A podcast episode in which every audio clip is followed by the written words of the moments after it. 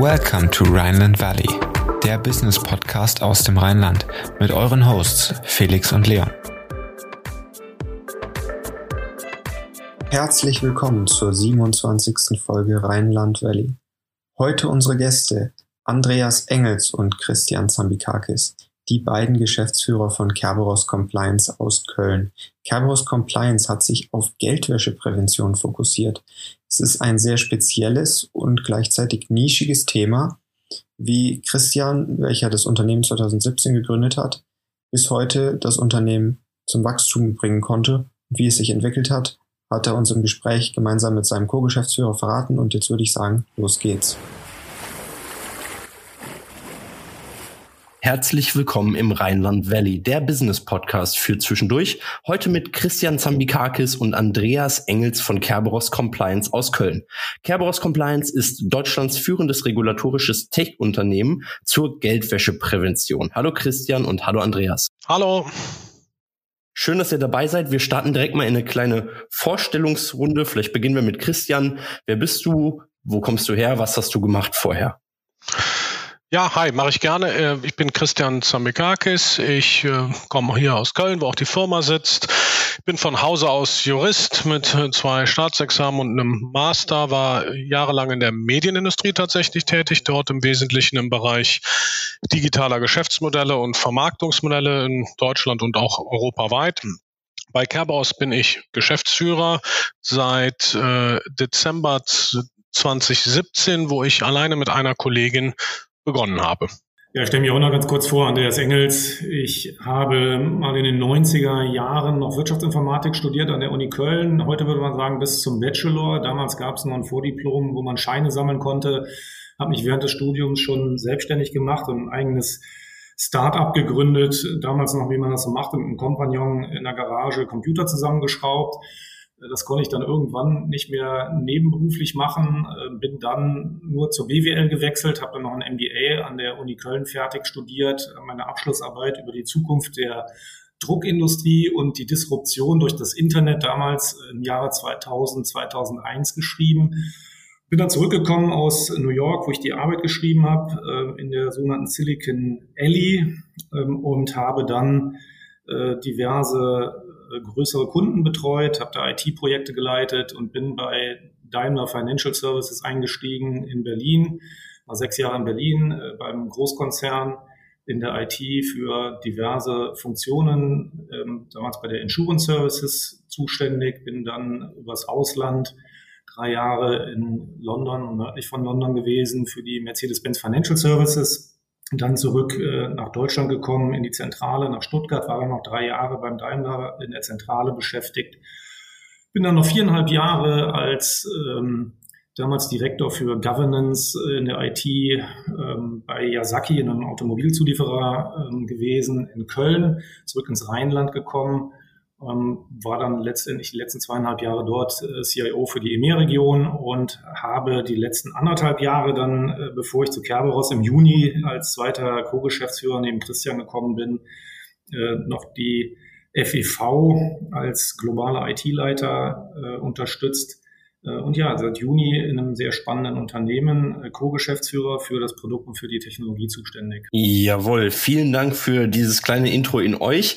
Äh, sehr interessante Lebensläufe. Jetzt ist es ja so, in dem Bereich RegTech oder regulatorische Technologie, Technologie müssen wir gleich rausschneiden, ähm, kommen sehr wenige Startups hoch. Ähm, was hat euch so da reingezogen? Wie kommt man auf die Idee, in dem Bereich zu starten? Ja, ähm, das Ganze hat tatsächlich begonnen mit, wenn man sich das Geldwäschegesetz anschaut, ist jetzt alles sehr tiefenjuristisch, deswegen versuche ich das leichtfüßig zu erklären. Ähm, es gibt ein Geldwäschegesetz, sind verschiedene Unternehmen verpflichtet, viele, viele Dinge umzusetzen. Stellt euch vor, ähnlich wie im Datenschutz, was eigentlich jeder mittlerweile kennt, ist das nächste große Thema tatsächlich die Geldwäscheprävention soll heißen.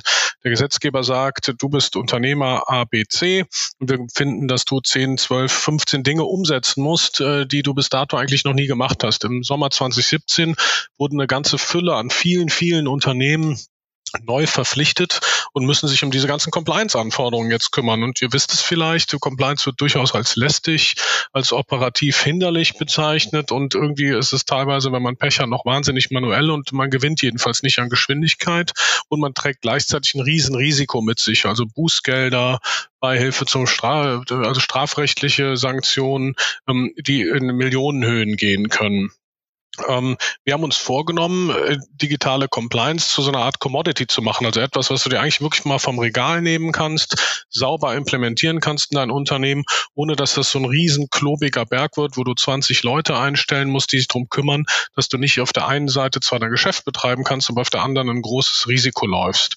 Diese, ähm, wir haben damit begonnen, im Wesentlichen in einer Branche, in der das wahnsinnig herausfordernd war, die aber gleichzeitig auch hochdigital ist. Die Glücksspielindustrie, die ja auch immer schon dann so ein bisschen bisschen so einen komischen Ruf hat. Die wurden relativ schnell ins Auge des Gesetzgebers genommen und dort haben wir angefangen, unsere Systeme zu entwickeln, unsere Services zu entwickeln und jetzt hin zu so einer Art Tech-based Service zu kommen, wo man einfach sagt, wir können Geldwäscheprävention für ein Unternehmen jeder Größe dort auch anbieten. Und das machen wir mittlerweile in mehreren Branchen. Ähm, das gelingt uns auch ganz gut. Ähm, was gehört dazu? Ja, es sind Sorgfaltspflichten umzusetzen, Richtlinien zu schreiben, Risikoanalyse zu schreiben, alle Kunden sind zu identifizieren. Man muss die Mitarbeiter aufklären, informieren, man muss sie schulen. Und ich glaube, wenn wir sagen, äh, RegTech, sind wir der Meinung, das ist sozusagen der Anspruch, der missionarische Anspruch, den wir haben. Wir machen Geldwäscheprävention möglich für jedermann, und zwar jeder Größe. Das muss umsetzbar sein, es muss bezahlbar sein. Und wir glauben, das geht nur über maximal skalierbare, digitalisierte Geschäftsmodelle. Sehr interessant, auch sehr diffiziles Thema, sage ich mal. Ähm, wie entstand denn dann die initiale Idee, ähm, dass ihr gesagt habt, äh, mit Kerberos, du hast es eben gesagt, äh, 2017, also fast vier Jahre her oder gut vier Jahre her, ähm, sich da selbstständig zu machen beziehungsweise da ein Unternehmen zu gründen. Das Interessante ist bei diesen regulatorischen jetzt Startups, die kommen und wir sind nicht das Einzige. Das ist eine richtig große Welle europaweit und auch weltweit. ist auch von ein sehr amerikanisiertes Thema immer schon gewesen. Man kann die Dinge mit langen Trendlinien schon kommen sehen. Also ein Gesetz kommt nicht von heute auf morgen. Und ich glaube, man hat hier jetzt einfach das Risiko genommen zu sagen, wir sehen, dass im Sommer 2017 so viele, also über eine Million Unternehmen verpflichtet werden, die noch gar nicht wissen, was auf sie zukommt. Und die teilweise gar nicht diese Ressourcen haben, weil sie es nicht gewohnt sind. Also ganz klassisch klassisches Beispiel, was ihr vielleicht aus der Presse auch kennt, ist eine Deutsche Bank oder die Danske Bank, was man so liest. Ja, die, die haben natürlich da 200 Leute sitzen oder mehr, die sich um nichts anderes als Regulatorik kümmern, weil sie es kennen. Aber der Juwelier um die Ecke, der, äh, das, das junge Fintech, äh, ein Leasingunternehmen, Factoringunternehmen, der Notar, der Rechtsanwalt, eine Kapitalverwaltungsgesellschaft, alle diese Unternehmen, VC passt ja auch hier ganz gut in den Podcast. Selbst die sind unsere Kunden und die brauchen diese Sachen, aber die haben gar nicht die Kapazitäten und auch keine Lust, das überhaupt in-house zu machen.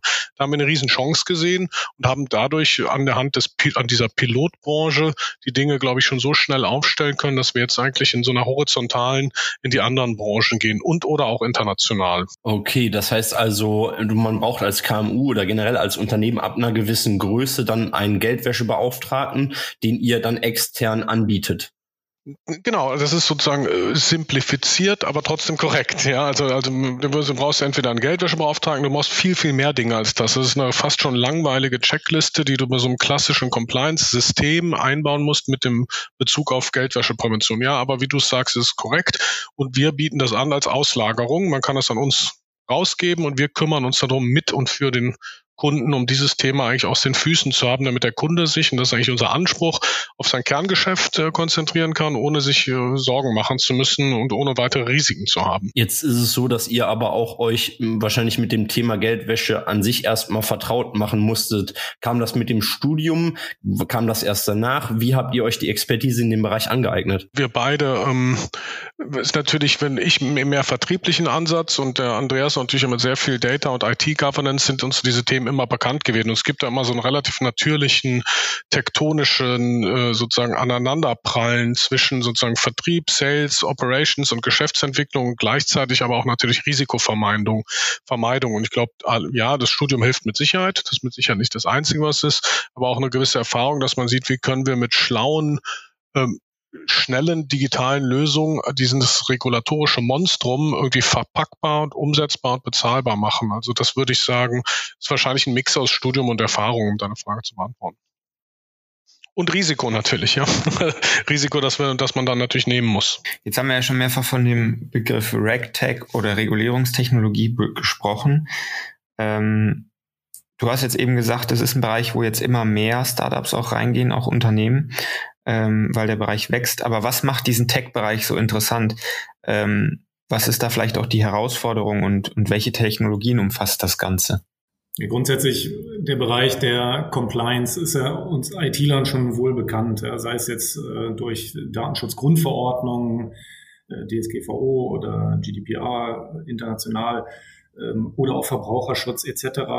Äh, grundsätzlich geht es dann immer darum, das, was man ja letztendlich als klassisches Feld der Regulatorik betrachtet, dann in innovative Prozesse und Produkte umzusetzen und zu automatisieren weitestgehend, damit man eben nicht alles manuell machen muss, sondern dass man möglichst effizient und effektiv diese sehr manuellen Prozesse umsetzen kann und möglichst mit wenig manuellem Aufwand beherrschen kann. Und das ist die Aufgabe, äh, die wir uns tagtäglich stellen. Und die wir auch jetzt seit mehr als drei Jahren ja schon mit Bravour ähm, beantwortet haben ähm, wo wir ja spannende Lösungen bauen können, um unseren Kunden letztendlich zu helfen, genau das zu tun, ähm, was sie Stand heute vielleicht manuell machen oder vielleicht auch sogar noch nicht machen und noch nicht compliant sind. Ähm, das ist ein sehr spannendes Umfeld. Ähm, es gibt dazu natürlich auch etliche, etliche Umfragen. Äh, es gibt dazu etliche äh, Research auch von Uniper, äh, wo beispielsweise ähm, jetzt die nächsten fünf Jahre von 2021 bis 2025 äh, Werte prognostiziert werden mit einem Wachstum, was nahezu bei 300 Prozent liegt, ja, was die gesamten Ausgaben von Unternehmen angeht, die Richtung Regulatorik investieren wollen und müssen. Ähm, da spielt natürlich auch AI und anderes mit rein. Ähm, Soweit sind wir noch nicht. Wir haben natürlich auch entsprechende äh, Transaktionsmonitorings aufgebaut, ähm, wo es schon in die Richtung geht, äh, künstliche Intelligenz und Typologien zu entdecken, äh, um eben Geldwäschefälle tatsächlich zu identifizieren. Ähm, aber da wird in den nächsten Jahren ähm, ja ein Riesenbereich wachsen. Das ist natürlich schon per se spannend, dass man ich habe es ja eben anklingen lassen, auch im Lebenslauf von einer Automobilbranche kommen, wo Wachstumsraten eher einstelliger Natur liegen weltweit, in einen Bereich reinkommt, der eben mit einem dreistelligen Prozentsatz wächst Jahr für Jahr. Und wo man weiß, die Regulatorik wird in den nächsten Jahren auch nicht abnehmen. Und das ist per se schon sehr spannend. Das wäre jetzt auch meine nächste Frage gewesen. Worauf muss man sich als äh, RegTech-Unternehmen in Deutschland einstellen? Wie sehen da äh, weitere Regulierungen durch den Staat aus? Kommen neue Gesetze? Gibt es da eine Zukunftsaussicht oder wisst ihr mehr als andere? Bereitet man sich da anders oder hat man anderen, einen anderen Wissensstand als, als jetzt die die restliche oder die gesamte andere Branchen äh, zum Beispiel? Also das Thema bei der Frage, kann, kann man sich auf Dinge einstellen? Ja, das Thema an sich, glauben wir, ist ein Boom-Thema. Es ist auch ein sogenannter Grower, würde man in der Musikindustrie sagen. Ich glaube, das wächst jetzt immer weiter. Ich glaube, die Studien, die der Andreas genannt hat, ähm, kommen nicht irgendwoher. Auch die Regulatorik, das heißt die Gesetzgebung, egal sei es auf Länderebene oder EU-Ebene, wir sprechen hier auch von einem total globalen Thema natürlich, die zieht an. Die aktuelle Geldwäscherichtlinie ist fünfmal überarbeitet worden. Das ist eine EU, eine Europäische Union eine äh, Richtlinie von der EU-Kommission. Die Verschärfungen werden stärker. Es wird neue Anforderungen geben. Es wird strengere Anforderungen geben und weitere Unternehmen, die noch verpflichtet werden. Das wissen wir jetzt schon. Beispiel ist super aktuell, also in dem Sinne ist euer Podcast sehr ähm, spot on, weil wir jetzt ähm, letzten Monat, also gerade vor zwei Wochen, hat die EU-Kommission im Juli ein weiteres umfangreiches Gesetzpaket auf den Weg gebracht. Und hier sind die wichtigsten Punkte auch wieder weitere Maßnahmen gegen Geldwäsche. Es soll zu einer Verordnung werden, entschuldigt den juristischen Ausflug, aber das bedeutet, dass letztlich alle Regelungen in jedem Mitgliedsstaat Staat sofort gültig und gleich sind. Also es gibt da gar keine Toleranz mehr bei den einzelnen Mitgliedstaaten.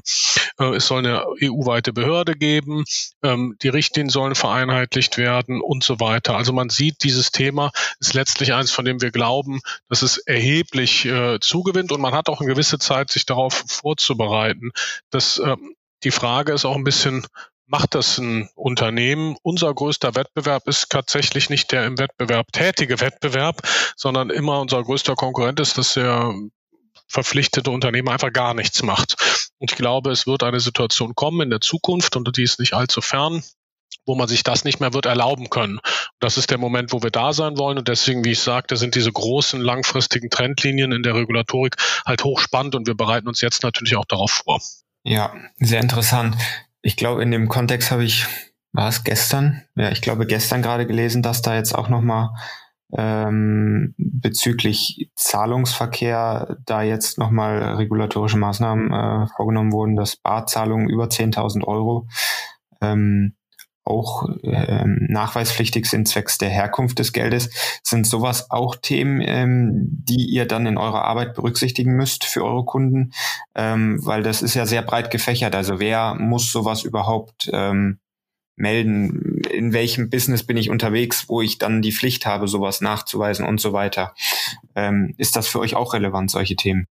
Ja, also ist perfekt, äh, Leon, ist genau unser Thema. Es kommt nämlich genau diese Bestimmung genau aus dieser EU, e ähm, aus diesem Gesetzespaket heraus. Woher kommt das? Ich sage immer ganz, ganz platt und allgemein formuliert, es gibt immer drei Fragen, die sich jeder Unternehmer stellen muss. Was habe ich gewusst oder hätte ich wissen müssen? Der zweite Halbsatz ist immer gefährlich. Das zweite ist, äh, was habe ich daraufhin getan? Das dritte ist, wo habe ich das alles dokumentiert? Und da hört man schon, das ist alles nicht so juristisches Hochreck, sondern ich brauche eigentlich Betriebsorganisation organisatorische Abläufe, die mir erlauben, dass ich nicht in ein maximales Risiko reingehe, wenn ich ein Geschäft abschließe, bei jeglicher Transaktion. Ähm, und deshalb auch Andreas und der Geschäftsbereich, wenn wir das einfach zwingend brauchen, weil wir glauben, es ist, es drängt sich geradezu auf, das vollumfänglich zu digitalisieren.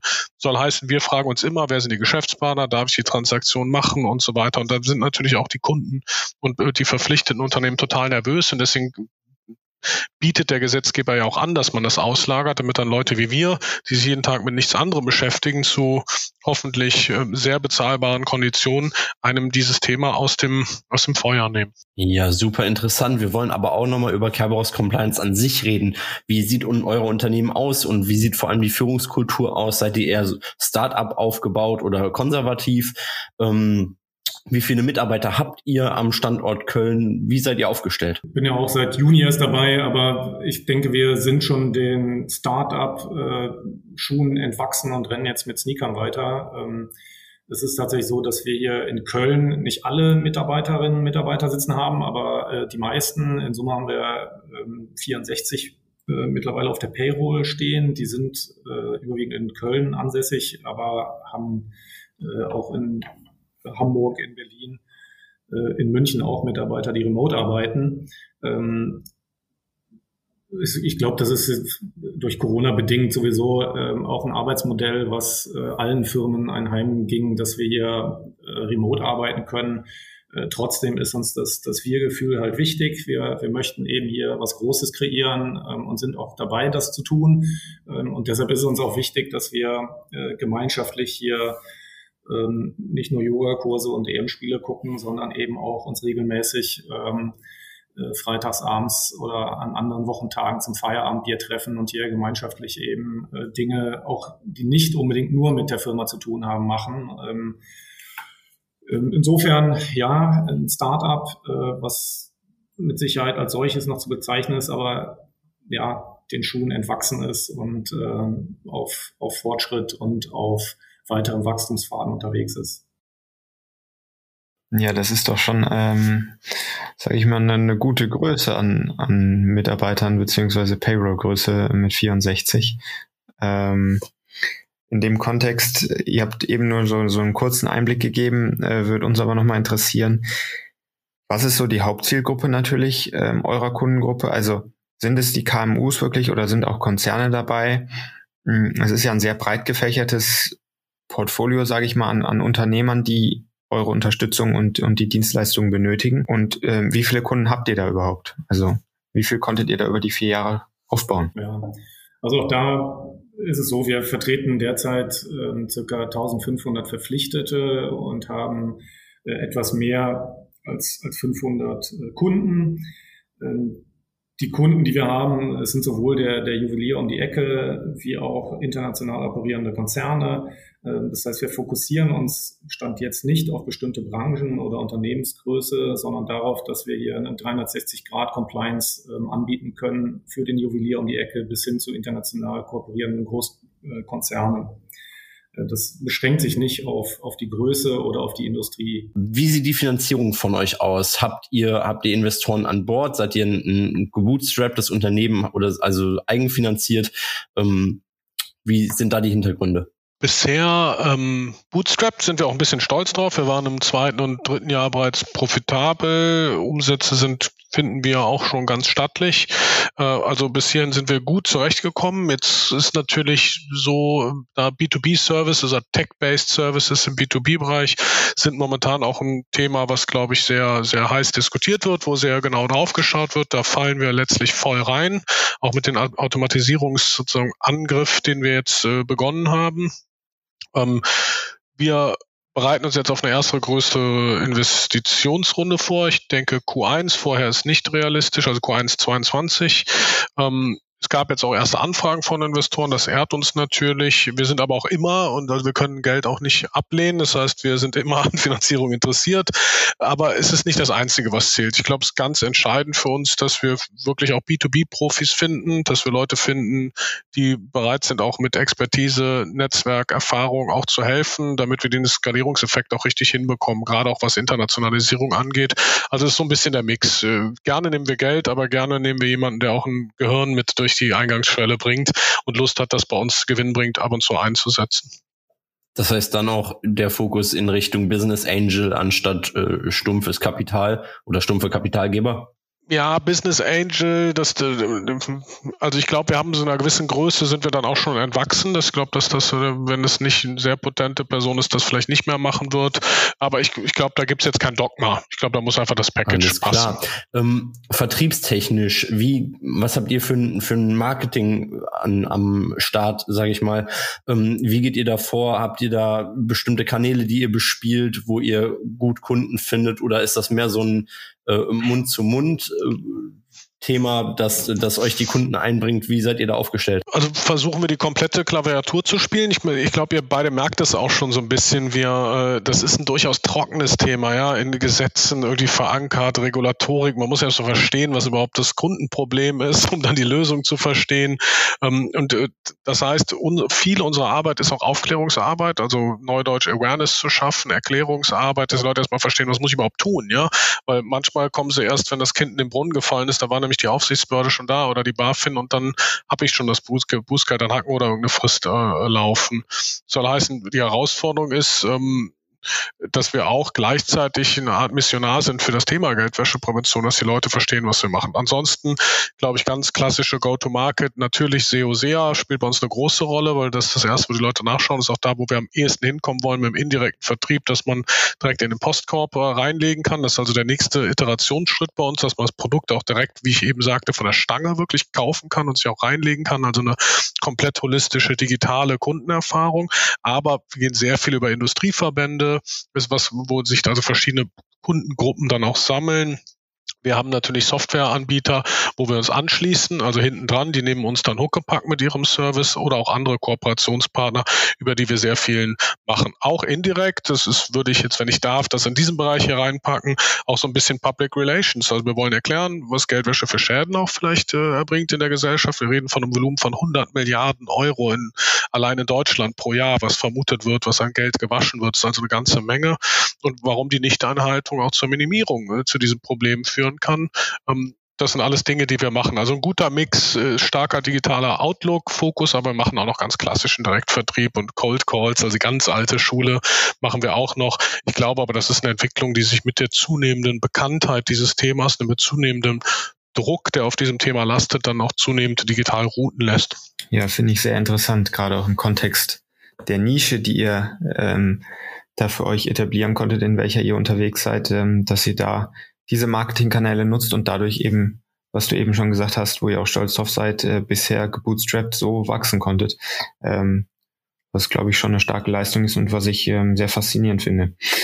Ähm, jetzt interessiert mich mal so, weil Andreas hat es eben kurz gesagt, ihr guckt nicht nur EM-Spiele, sondern auch mal Jurakurse ähm, im Office zusammen mit dem Team.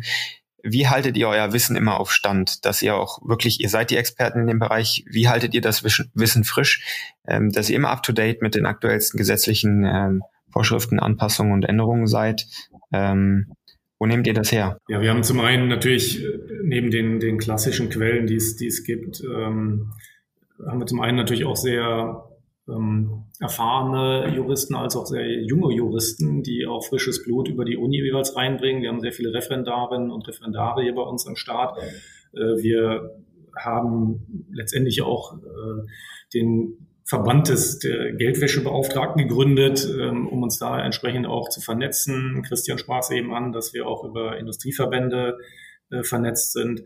Also wir haben da ein sehr breites ähm, Informationsspektrum, was wir anzapfen, äh, teilweise was wir auch selber generieren, ähm, weil wir eben auch merken, dass in dem Bereich ja noch sehr viel Nachholbedarf äh, vorhanden ist. Ähm, neben den Sachen, die wir intern machen, ja, neben ähm, Learning Snacks, die wir uns gegenseitig geben äh, für spannende Themen, nicht nur rund ums ähm, um die Geldwäsche-Compliance, sondern auch um andere Themen, die eben auch ähm, unsere Mitarbeiterinnen und Mitarbeiter interessieren.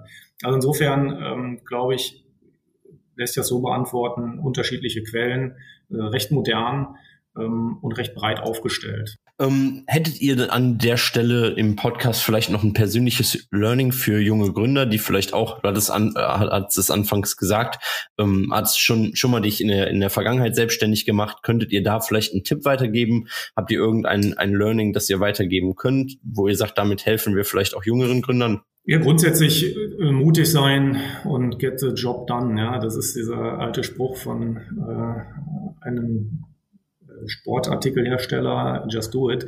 Äh, da ist viel Wahrheit drin. Ich glaube, ähm, das, was ich so aus der internationalen Arbeit, die ich aus den Konzernen mitgenommen habe, ist, dass man sehr, sehr viel, gerade auch hier in Deutschland, diskutiert und versucht es allen recht zu machen, ähm, was nicht immer gut ist und wo ich glaube, äh, wo wir wirklich einen sehr schönen Weg gefunden haben, äh, Themen recht schnell zu entscheiden. Wir sind nicht hierarchiedenkend. Wir können hier sehr äh, schön und schnell agieren, überlassen auch viel den Teams selber ähm, Freiheitsgraden, sei das, dass wir jetzt natürlich moderne Wege gehen, wenn wir in Softwareentwicklungsteams sprechen. Das ist klar, dass wir hier DevOps haben, die äh, ihre eigenen Regeln selber festsetzen, wo ich nicht als äh, Chef drüber gehe und dann alles entscheiden muss und immer wissen muss, was da genau getan wird und mein Veto einlege, sondern die sind selbst organisiert und kriegen das auch sehr gut hin. Und das ist auch sehr effizient und effektiv und da bin ich ein sehr großer Freund von. Und das ist das, was ich äh, vielen jungen Menschen immer mitgebe. Seid mutig, macht das, was ihr äh, tun wollt und, und zieht es einfach durch und probiert's. Und ähm, manchmal geht man da vielleicht auch bewusst Fehler ein daraus lernt man auch noch am, äh, am ehesten, als wenn man eben diese Fehler nicht begeht und nicht mutig. Das heißt, in dem Punkt ist Kerberos Compliance dann auch noch so ein sehr agiles Startup, da kommt das Startup dann vielleicht doch wieder durch. Ähm, agiles Unternehmen mit, mit wenig Hierarchie und, und was schnell agieren kann. Ähm, ja, vielen Dank für diese, für diesen tollen Einblick in eure Firma, für, für den Einblick in Geldwäscheprävention, in Compliance generell. Ähm, hat sehr viel Spaß gemacht. Wir starten jetzt in unsere Private Insights. Wir haben vier Fragen für euch vorbereitet. Ähm, zwei unternehmerische und zwei privatere und würden damit jetzt anfangen. Wenn ihr bereit seid, seid ihr bereit? Ja. Yes. Ja, dann fange ich mal an. Christian, euer Wachstumsziel für 2022 bzw. 2022 verglichen mit 2021, wie viel größer wollt ihr noch werden? Wohin möchtet ihr? Das ist immer, also ja, sehr schwierige Frage, weil wir natürlich auch sozusagen post-Corona jetzt schauen, mit was für einem Tempo wir aus den Startlöchern kommen. Wir haben relativ ambitionierte Ziele für uns. Also wir würden sagen zwischen 60 Prozent würden wir gern zulegen auf nächstes Jahr. Das ist für uns ein Riesensprung. Da würden wir an die achtstelligen, an den achtstelligen Umsatz kratzen. Das wird da noch viel Arbeit für notwendig sein, aber damit wollen wir antreten. Also ich sage jetzt mal ganz selbstbewusst, 60 Prozent wird sein. Ja, das klingt sehr aussichtsreich und spannend. Also Da bleiben wir auf jeden Fall dran, verfolgen das, ähm, wie stark ihr da noch wachsen könnt. Andreas, welcher Tech-Bereich neben dem Rack-Tech-Bereich interessiert dich besonders? Du hast uns am Anfang ein kurzes Intro in deinen Background gegeben, ähm, dass du schon immer in der Szene mehr oder weniger unterwegs bist. Äh, was interessiert dich da noch besonders? Ja, neben dem Rack-Tech ist es, was ich aus der Vergangenheit auch schon mitbringe, der Fintech-Bereich, der mich sehr interessiert. Die große Schwester quasi, die wahrscheinlich, was die Technologien angeht, ähm, nicht nur, weil die Mittel auch bei den Fintechs etwas anders bestellt ist als im RegTech-Bereich noch, mit Sicherheit in der Vergangenheit auch mehr investiert wurde, äh, auch schon vorangeschritten ist und eher industrialisiert wurde als jetzt im RegTech-Bereich. Aber das ist definitiv ein spannendes Thema, was ich weiterhin verfolgen werde und wo ich halt auch viel Wissen aus der Vergangenheit schon mitbringe und auch nutzen kann für unseren Bereich. Ja, dann kommen wir jetzt zu den privaten Fragen. Christian, deine Lieblingsstadt in Deutschland? Köln, Mainz oder doch Berlin? Oder liege ich komplett falsch? Da, Köln. Nicht die coolste, aber meine Lieblingsstadt, Köln. Alles klar. Und Andreas, mit welcher inspirierenden Persönlichkeit würdest du gern mal ausgiebig zu Abend essen? Mit Elon Musk. Das war tatsächlich auch die Frage, die wir letztes Mal unserem letzten Gast gestellt haben. Da gab es die Auswahl zwischen zwei Personen. Eine Person war Elon Musk und ich glaube, mit Elon Musk würden sehr viele Personen essen gehen wollen. Äh, es ist auch eine sehr inspirierende Persönlichkeit, finde ich ja selber. So, perfekt. Dann vielen Dank an dieser Stelle für die Aufnahme. Vielen Dank für den Podcast. Schön, dass ihr dabei wart. Es gab sehr viele spannende Insights nicht nur die letzten vier Fragen, sondern generell in den Geldwäschepräventionsbereich, in den äh, Compliance-Bereich. Und wir freuen uns weiter mit einem spannenden Auge auf Kerberos Compliance zu gucken, wo die Reise hingeht und wo ihr in den nächsten Jahren steht. Vielen Dank für die Aufnahme und macht's gut. Danke euch. Vielen Dank. Tschüss. Danke. Ja, das war's auch schon wieder mit der aktuellen Folge Rheinland Valley. Wir würden uns sehr freuen, wenn du uns weiterempfehlst, damit wir noch mehr Reichweite bekommen. Und wenn du auf iTunes zuhörst, würden wir uns sehr freuen, wenn du uns eine positive Bewertung hinterlässt, damit der Podcast auch noch besser auffindbar wird. Wie immer findest du in den Show Notes alle Informationen und wir sagen bis zum nächsten Mal und ciao.